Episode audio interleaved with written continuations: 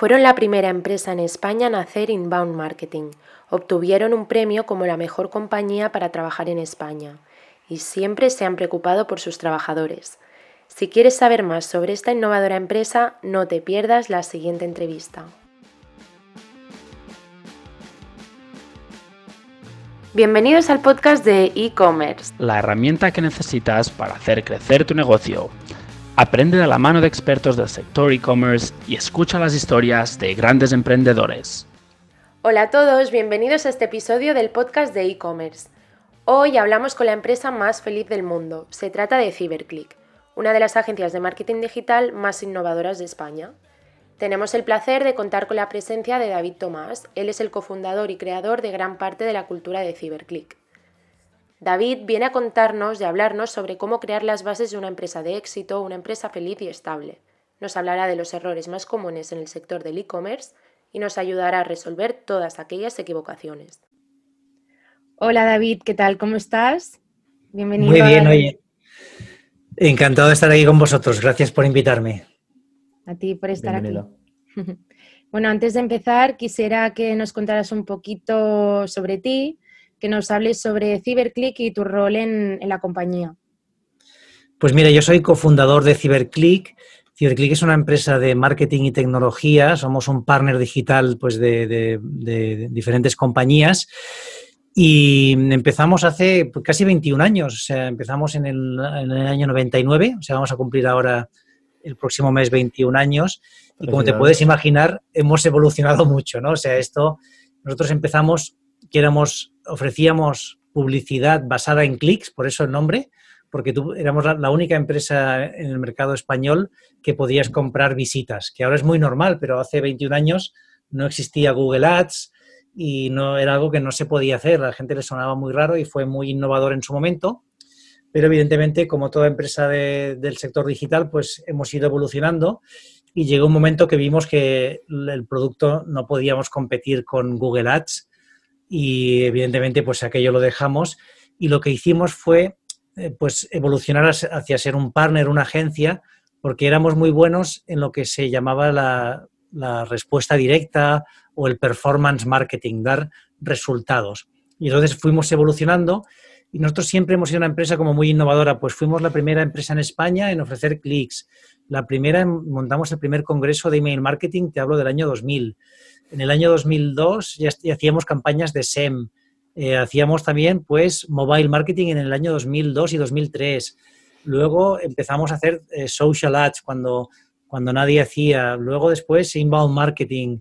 Bueno, siempre hemos sido como muy innovadores y entonces todo esto lo que nos fue evolucionando pues fue esto, ¿no? Decir, ostras, tenemos mucho conocimiento y lo que hemos hecho es especializarlo, pues tener un equipo que se dedica solo a Google Ads, que son todos pues eh, data science y doctores en física o matemáticos, otro equipo de social ads, un equipo de inbound marketing, un equipo de vídeo, un equipo de email, o sea, al final tenemos diferentes equipos porque consideramos también que es muy difícil ser bueno en todas las áreas, ¿no? Entonces, para que tú puedas como empresa puedas dar un servicio global y 360, no puede ser que la misma persona que hace el email marketing también haga el video marketing, ¿no? O sea, entonces nosotros aplicamos esta máxima que cada persona en nuestro equipo solo domina una plataforma. El que sabe mucho de YouTube, no le preguntes sobre Facebook porque sabe, pero, pero no es un súper experto, ¿no? O sea, su vida es YouTube. El que sabe de, de, Instagram, no le preguntes de Google porque no sabe, ¿no? Entonces,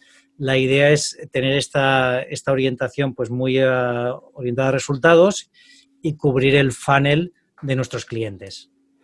Y como cofundador, ah, tú debes tener que estar, obviamente, más al día que nadie de todos estos temas. Con lo que, ¿Cómo lo haces como para saber dónde ir y, quién, a, quién quieres tener en tu empresa? Vaya. Sí, pues esto sobre todo, sí, la verdad que es una de las partes que más me gusta. A mí me encanta saber lo que está pasando en el mercado, qué innovaciones hay. Entonces sí que es algo que, que, yo siempre estoy al día y, bueno, al final yo siempre digo que no hace falta ir 10 años por delante, sino es entender un poco las tendencias, ¿no?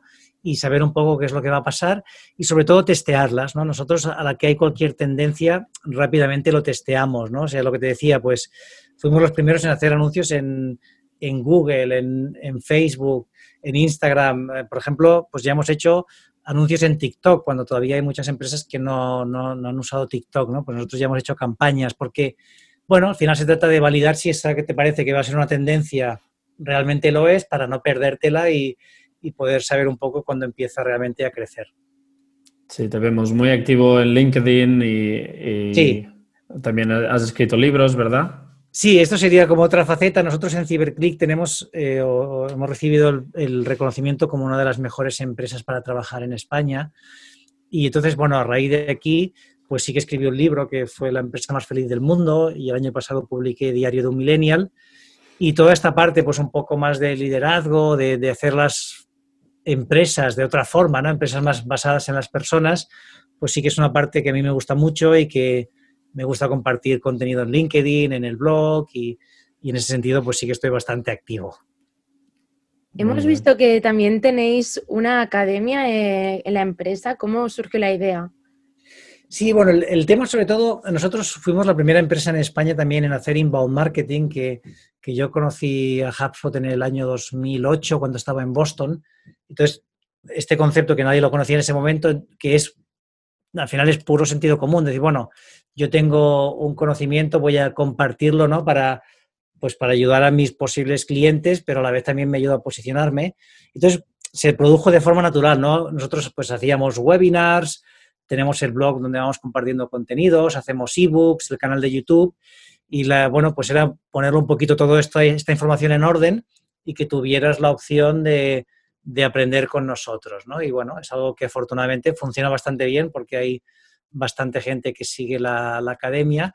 Y hace poquito también hemos puesto en marcha como algunos cursos premium, ¿no? Pues que son, tienen un pago económico, pero te dan ya como un título, ¿no? De que si lo terminas, pues quiere decir que sabes, tienes un buen conocimiento de social ads o de SEM o de los, los pilares del marketing digital. Tenemos varios cursos que hemos desarrollado. Y oye, antes de, entrar puramente en el marketing, ya que estás hablando de todo esto, ¿cómo, ¿cuál es el secreto? ¿O, qué dirías que es la magia de, estar al día y de poder, pues, estar, eh, poder contratar a toda esta gente y saber cómo ellos hablan comparado con lo que tú sabes y tienes de experiencia? ¿Hay algún truco? Yo creo que sobre todo es buscar personas que sean muy inquietas y que les guste aprender y no les dé miedo equivocarse. Porque en este sector te vas a equivocar. Cuando tú estás probando cosas, siempre vas a cometer eh, errores o cosas que podrías mejorar, pero la gracia está en que, aprendas de, estos, de estos errores o de estas pruebas, ¿no? Y, yo creo que para mí ese es el secreto, o sea, tener, buscar personas pues que no, que son inquietas y que se hacen muchas preguntas, ¿no? Oye, pues he visto que, eh, no sé, pues ahora en YouTube ha incorporado esta funcionalidad, vamos a probarla, ¿no? Vamos a ver en el siguiente vídeo cómo lo hacemos. O ahora Instagram me permite hacer este tipo de anuncios, por rápidamente testearlo. ¿no? Si tú tienes esta mentalidad, lo normal es que en el marketing digital te vaya bien, porque, bueno, algunas cosas no funcionarán, pero otras sí, y esas, esas que funcionan te dan mucha ventaja. Consejo muy importante para, emprendedores. Exacto.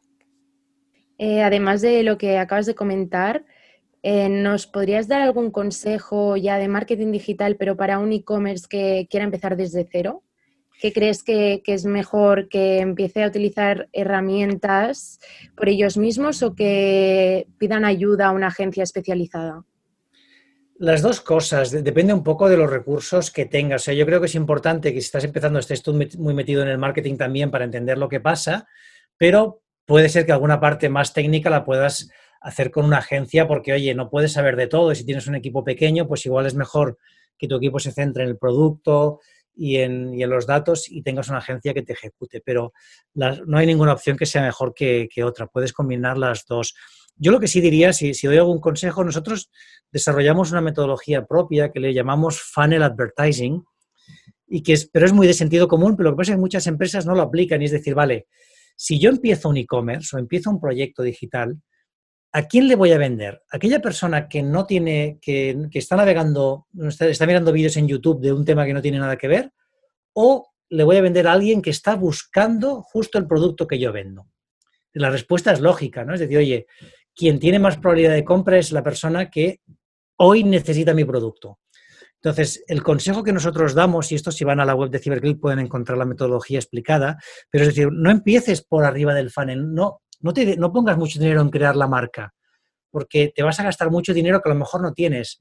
Empieza primero por impactar a aquella gente que quiere comprar y si tú vendes, pues yo qué sé, eh, golosinas, ¿no? Pues oye, alguien que busque golosinas Haribo, pues ostras, quiere comprarse este producto en concreto, ¿no? Entonces, que aparezca un anuncio tuyo en Google o en YouTube o donde sea, que, que encuentran, o sea, que vea el anuncio cuando quiere comprar y miras si realmente consigues un buen ratio de conversión, si esa persona llega a tu web, compra, si tiene algún problema y cuando, si esto funciona, entonces te puedes poner a hacer más cosas, pero si la gente que quiere comprar llega a tu e-commerce y no te compran, no hagas nada más porque no, va, no, te va a funcionar nada. O sea, si no eres capaz de venderle al que quiere comprar, no le venderás a nadie. Es como, oye, si tú vendes agua en el desierto y no te la compran, ostras, es que algo pasa, ¿no? Pues tienes que, centrarte primero en esto, en decir, vale, voy a venderle a los que quieran comprar. Y cuando he hecho esto, que esto te puede llevar un mes, dos meses, depende de lo que tengas que ir cambiando, luego te pones a, subir el funnel, luego empiezas a hacer remarketing, después empiezas a hacer eh, una base de datos de email marketing, haces social ads, luego te pones y haces display, haces vídeo, haces publicidad nativa, puedes hacer mil cosas, ¿no? Pero primero asegúrate que las bases, ¿no? Todo lo que sea la, búsqueda y las, las, campañas con intención de compra y, y, el remarketing, todo esto lo tengas bien montado y te funcione. Y cuando esto te funcione, entonces empiezas a escalar en el funnel. Y veo mucha gente que lo hace al revés, que dice, bueno, voy a hacer una campaña de display ah, para dar a conocer mi marca. Dices, no, eso no tiene sentido porque, porque primero tienes que asegurarte que la gente que busca, que quiere el producto, te compre. Y tú que estás metido tanto en el tema empresarial, relacionado con lo que cuentas, ¿has visto ah, un, nuevo influjo de, páginas web e-commerce, o sea, de nuevas marcas usando ah, tiendas online? Y, si eso puedes ver o ves algunas haciendo este error o, haciéndolo bien?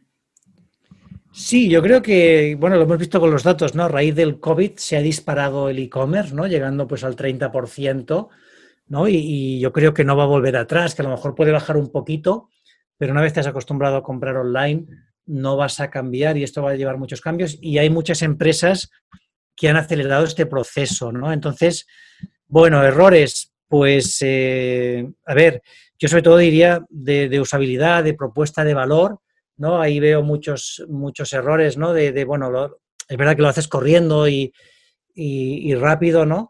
Pero para mí esta sería un punto y, la otra es justo lo que, lo que comentaba, ¿no? De quizá no poner bien los recursos de, atracción de tráfico em, en, en, la intención adecuada. Y otro tema, más que un error, una oportunidad que mucha gente está dejando pasar encima de la mesa es pues crear lo que estáis haciendo vosotros, crear contenidos, o sea, hacer algo para, realmente atraer a tu usuario, es decir, que la gente no quiere que le vendan, solo quiere que le vendan el que, el que quiere comprar, pero el resto no quieren que le vendas. Entonces, como marca, intenta crear contenidos, historias que puedan atraer a tu usuario.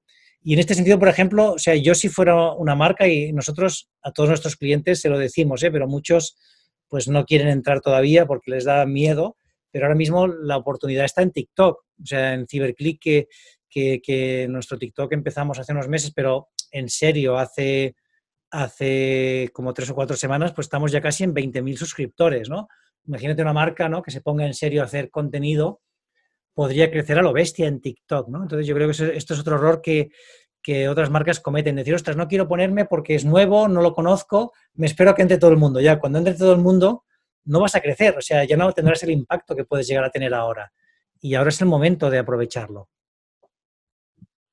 Eh, bueno, has hablado y estamos hablando ¿no? sobre herramientas y prácticas de marketing digitales actuales ¿no? que funcionan ahora mismo, pero ¿cuáles crees que pueden perdurar en los próximos años o cuál crees que es el cambio más disruptivo que puede dar el marketing digital? O sea, yo creo que las redes sociales van a seguir seguro, ¿vale? Esto no, tengo duda, con lo cual lo que no sabemos cómo será, no sé si será TikTok, si será otra nueva, si Facebook se mantendrá, esto veremos, ¿no? Pero que, que, somos seres sociales y que nos gusta estar conectados y esta novedad, seguro. Y mm, Google, hombre, Google también va a estar, o sea, eso está claro, ¿no? El, tema es el, justamente la voz, ¿no? Es decir, aquí va a haber un cambio que no sabremos, no sabemos cuándo será, si será en un año, si será en diez, pero, pero habrá un momento que nuestra interacción con nuestros dispositivos será por voz. Entonces, claro, todo toda la búsqueda, aquí habrá un cambio significativo y veremos, veremos qué pasará, ¿no? Y cómo afectará. Y luego el, el vídeo, pues evidentemente también va, a perdurar ¿no? y, va a ganar peso. Yo creo que a día de hoy ya todo el mundo tiene claro que tiene que tener una estrategia de vídeo, pero no, hasta no hace mucho muchas empresas no tenían estrategia de vídeo y a día de hoy tienes que tenerlo. ¿no? Eso para mí son lo que va a perdurar. Lo que pasa es que, bueno, a mí no me preocupa tanto eh, predecir qué va a pasar de aquí a 10 años, sino es como ver cómo se van produciendo los cambios y anticiparte, pero no, no hace falta que te anticipes un año. O sea, con que te anticipes tres meses de tu competencia. Por ejemplo, mira, cuando salió eh, Instagram, que lanzó los anuncios de Instagram, ¿no? Pues nosotros que lo lanzamos el mismo día que salieron, los primeros meses pagábamos, no sé, un céntimo, hasta cinco céntimos el, cada visita. Eso duró tres meses, ¿no? Fue muy poquito tiempo, pero durante tres meses tuvimos un retorno brutal, ¿no? Entonces se trata siempre de anticiparte esos tres, seis meses hasta que la mayoría de marcas empiezan a entrar. ¿Y por qué crees que la gente no lo hace? ¿Crees que es miedo o, desconocimiento? ¿O cuál es el, problema? Porque parece, tiene mucha lógica como lo explicas. Sí, yo creo que son justamente los dos, los dos puntos. ¿no? Uno es eh, desconocimiento, o sea, no son conscientes de que eso está ganando mucha atracción o de que ha salido al mercado, ¿no? Y luego hay el factor miedo, que es decir, ostras, esto no lo he hecho nunca, no, a ver si me voy a equivocar, y eso va ligado con una resistencia al cambio. ¿No? Es decir, haber habido cosas, si tú miras el mundo del marketing y la publicidad, que no tenían sentido, ¿no? O sea, hay empresas que seguían haciendo un determinado tipo de anuncios, ¿no? Aunque, porque lo han hecho toda la vida, ¿no? Y esto pasa mucho, ¿no? O sea, al final es muy lógico que cuando tienes una posición, una edad, digas, bueno, yo no me la juego, yo sigo haciendo lo mismo, aunque no, aunque no funcione igual que funcionaba, ¿no? Entonces, esta resistencia al cambio es algo inherente a las personas, pero que para tener éxito profesional a día de hoy, en cualquier profesión tienes que, romper y decir, bueno, tengo que ser capaz de cambiar porque, porque mi sector cambia tan rápido que si no, si no cambio yo, pues esto, ¿no? Mi empresa se va a ir quedando atrás. Y viendo la explosión de e-commerce y, bueno, tu experiencia um, y, y, éxito dentro del marketing, ¿no tienes un poco de gusanillo para probar de lanzar un producto tú mismo? Sí, es algo, a ver, yo, yo, sí que esta parte la digamos que la quito porque yo hago de Business Angel, o sea, estoy involucrado, hago de mentor y de Business Angel de muchas startups y entonces sigo muy de cerca el día a día y sí que hay varios e-commerce. Yo, por ejemplo, estoy en el consejo de Deport Village, que fue un e-commerce que empezamos, bueno, que, que, empezó hace 10 años y que yo me uní al cabo del año como representando pues a los Business Angels y estoy en el consejo. Eh, también estoy con, con Meller y luego también tenemos muchos clientes que tienen e-commerce. Entonces, no nos hemos lanzado nunca un poco por, por el, porque al final tampoco, bueno, pues eh, lo que sabemos hacer bien es traer tráfico y que convierta y, y, ponerte pues a mover cajas o esta parte preferimos no entrar, ¿no? Yo creo que es importante pues centrarte en algo y hacerlo muy bien. Entonces, esa parte más de inquietud pues la, la suplo con la parte de, de Business Angel que sí me da la opción de ver muchos e-commerce y de, y de probar cosas con ellos. Suena muy entretenido también. Sí, sí, sí, la verdad es que a mí me divierte mucho, ¿no? Sobre todo cuando, cuando son proyectos que van bien. Fíjate, de por Village, que lo anunciaron hace poquito, pues, o sea, el, el año pasado hicieron 60 millones de euros, este año van a ser 100, ¿no? Entonces, bueno, es muy chulo ver un crecimiento de este tipo, ¿no? Y, bueno, pues también para mí es, está muy bien porque te da mucha, bueno, siempre, siempre aprendes cosas. Claro, felicidades por tu parte. Gracias. Hemos visto, bueno, que en CyberClick trabajáis con empresas bastante grandes, ¿no? Y de renombre. ¿Habéis experimentado algún cambio durante toda la crisis del coronavirus? Sí, nosotros, fíjate, en la, claro, cuando empezó el COVID, tenemos varios clientes que están en el sector travel o en el sector retail y todo esto se paró. Con lo cual sí que durante los meses de abril y mayo sí que entramos en, estuvimos en negativo porque se pararon una gran cantidad de acciones ¿no? y evidentemente nuestros ingresos bajaron de forma muy significativa. También es verdad que nosotros optamos por no hacer ningún ERTE. Claro, si hubiéramos hecho un ERTE hubiéramos conseguido estar pues, en punto de equilibrio en positivo, pero desde yo creo que las empresas, pues bueno, justamente si te lo puedes permitir, tienes que apostar por tu equipo y en nuestro caso decidimos no, no hacer un ERTE y asumir pérdidas. Entonces, este año pues tendremos unos resultados peores de los que teníamos previstos, pero por contra, pues evidentemente hemos mantenido todos los puestos de trabajo. De hecho, teníamos gente que, recuerdo una persona que, se incorporaba a final de, marzo, ¿no? O sea, eh, antes del COVID ya, bueno, pues de aquí un mes te incorporas y claro, me acuerdo que me llamó, oye, ¿qué va a pasar? Y digo, no te preocupes, o sea, tú te incorporas igual que te habíamos dicho y vas a cobrar lo que estaba previsto, no, no va a pasar nada porque, bueno, pues por suerte habíamos hecho la previsión de si nunca pasaba algo así, tener los recursos para poder aguantarlo. Y luego en cuanto, en cuanto a empresas, pues evidente, eh, por suerte ya han ido, han ido volviendo, no con el mismo nivel de inversión, es decir, ha habido empresas que han recortado, pues sobre todo sector travel, eh, porque hay mucha menos demanda de la que había, ¿no? En retail sí que se ha recuperado, mm, vamos, más o menos están invirtiendo de la misma forma. Y luego sí hemos notado pues un aumento en, las, en la necesidad de, de, convertirte en más digital. Y tenemos varios nuevos proyectos que han empezado después del COVID de empresas pues que a lo mejor eran grandes que no tenían un e-commerce potente y ahora lo han puesto en marcha o empresas que, que, tenían pues, sus procesos de venta totalmente offline y lo quieren hacer online y captar eh, clientes y tráfico. Entonces, bueno, sí que estamos notando una demanda y de hecho en CiberClick los últimos meses, pues bueno, vamos incorporando nuevas personas, ¿no? Porque estamos viendo cómo, hay un crecimiento en este sector. Y eh, en ese sentido, ah, me ha gustado mucho lo que has dicho de, que guardasteis recursos para los malos tiempos, vaya, por si nunca, nunca vienen. Y como vemos tantos nuevos emprendedores con e-commerce y con, bueno, nuevos negocios, ¿hay alguna como ah, generalización que puedas hacer en respecto a ello? O sea, que, ¿cómo decides cuánto guardar, cuánto usar para crecer y cuánto usar para innovar? Claro, mira, yo esto, nosotros lo, lo hicimos conscientemente hace muchos años, pero yo hace años leí la biografía de Bill Gates. Y Bill Gates, cuando empezó Microsoft, tenía la obsesión de tener un año de costes cubierto. ¿no? Para poder como vivir tranquilo. Entonces fue algo que nos planteamos en CiberClick hace ya bastantes años. Decir, bueno, vamos a intentar generar estos ahorros para tener, eh, tener margen de maniobra, ¿no? de hecho, me vino Bill Gates a la cabeza por, por su documental. ah, sí, ah, mira, pues sí, sí, sí, yo leí esta, esta parte y la verdad es que, ya te digo, hace, hace años que leí la biografía y me quedó y, y, hace años lo planteamos para decir, bueno, vamos a tener recursos por si nunca pasa algo como el COVID, que, que yo no sabía qué, sería, pero yo sabía que tarde o temprano pasaría algo así. Y con lo cual, bueno, algún día vendrá este cisne negro y nos tocará. Entonces, bueno, hemos tenido la suerte que nos ha pillado bien y hemos podido aguantar el, momento difícil. Ahora, cuando uno está emprendiendo, a ver, para mí no es momento entonces de, tener ese ahorro porque es, es, complicado, ¿no? Tienes que estar, cuando estás arrancando, encuentras el product market fit, tienes que invertir en crecimiento. Yo esto lo haría cuando ya empiezas a, a tener un crecimiento elevado. Lo que sí es que si tú eres un emprendedor o emprendedora y pones un proyecto en marcha, ahora mismo, si tú tienes buenas métricas, aunque parezca un poco contradictorio porque estamos, pues bueno, con el COVID y la crisis, pero hay, hay buenas, hay inversores, así que puedes conseguir bastante dinero para que te dé tiempo y tengas opción de, de poder monetizar. Yo estoy viendo bastantes proyectos cerrando rondas.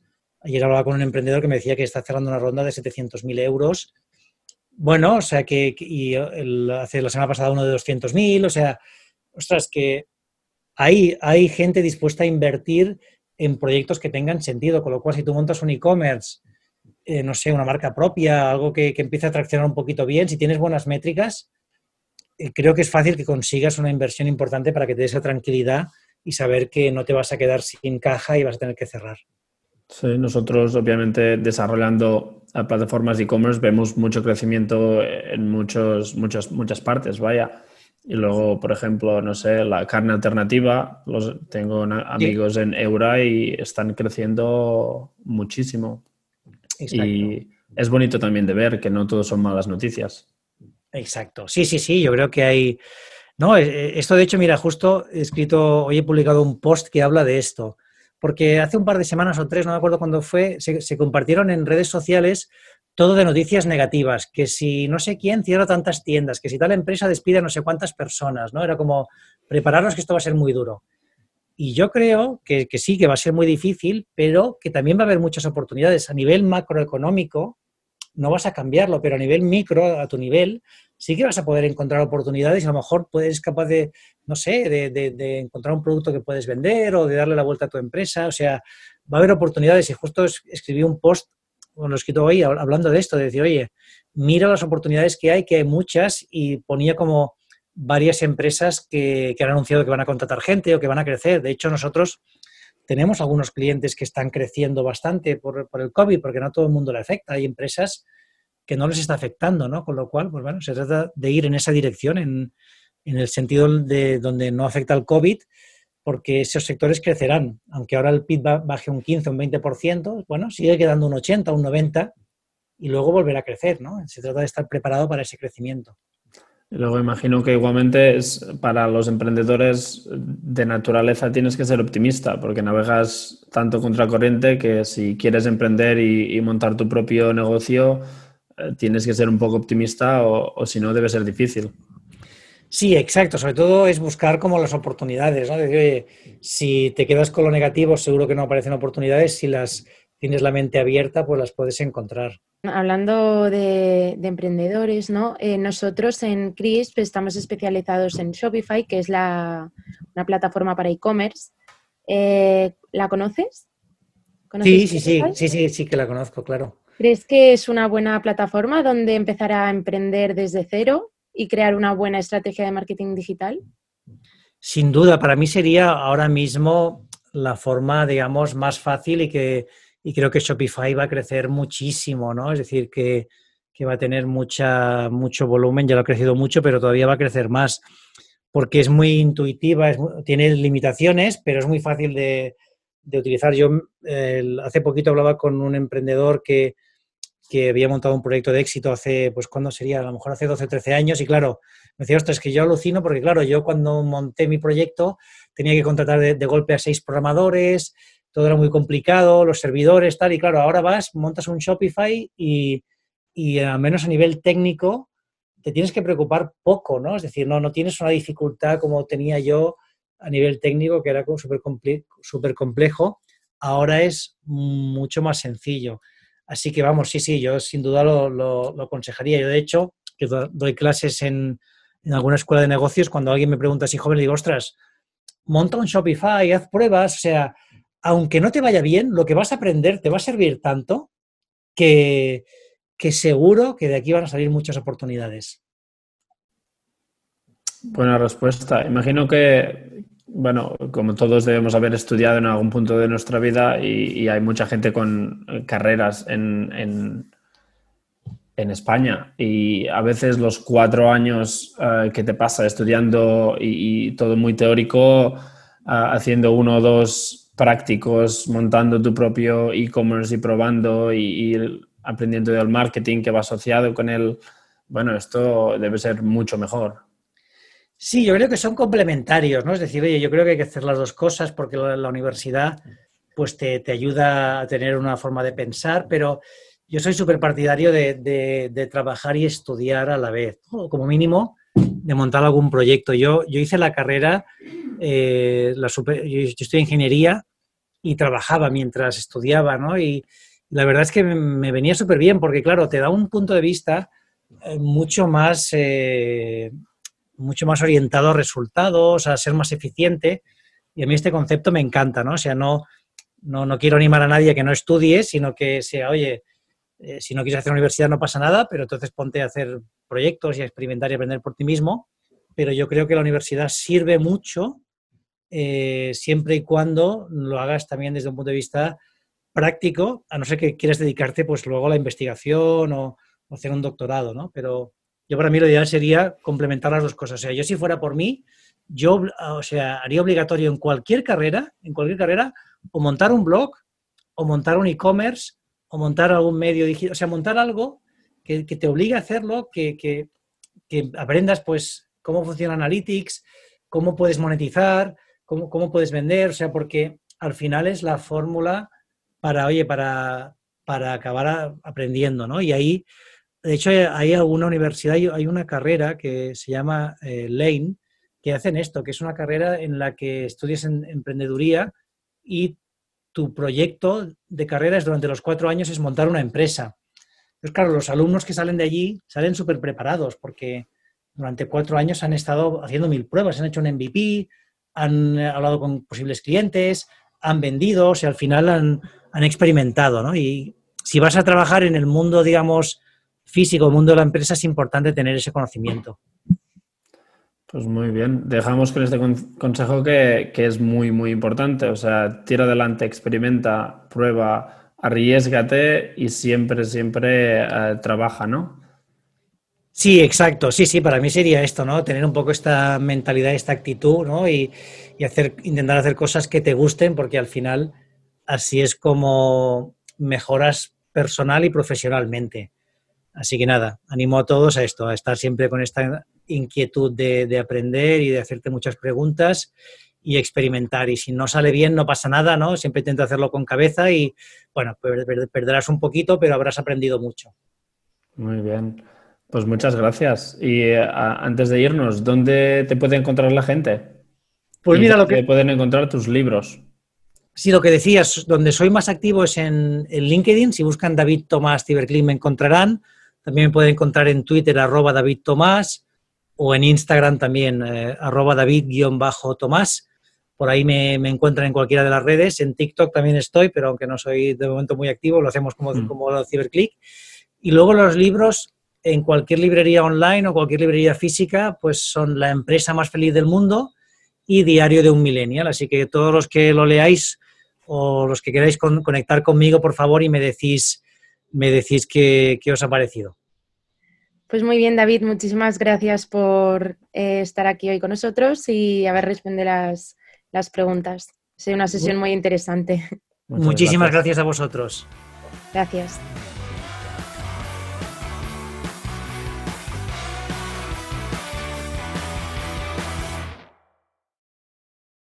Muchísimas gracias también a todos los que nos habéis escuchado hoy y si os ha gustado esta entrevista podréis acceder a más historias en nuestro podcast de e-commerce. Además, si entráis al blog de Crisp Studio podréis acceder a la entrevista transcrita y encontraréis los datos de David Tomás. Os hemos dejado también los links a sus libros, La empresa más feliz del mundo y Diario de un Millennial. Seguro que os va a encantar. Nos vemos la semana que viene. Adiós.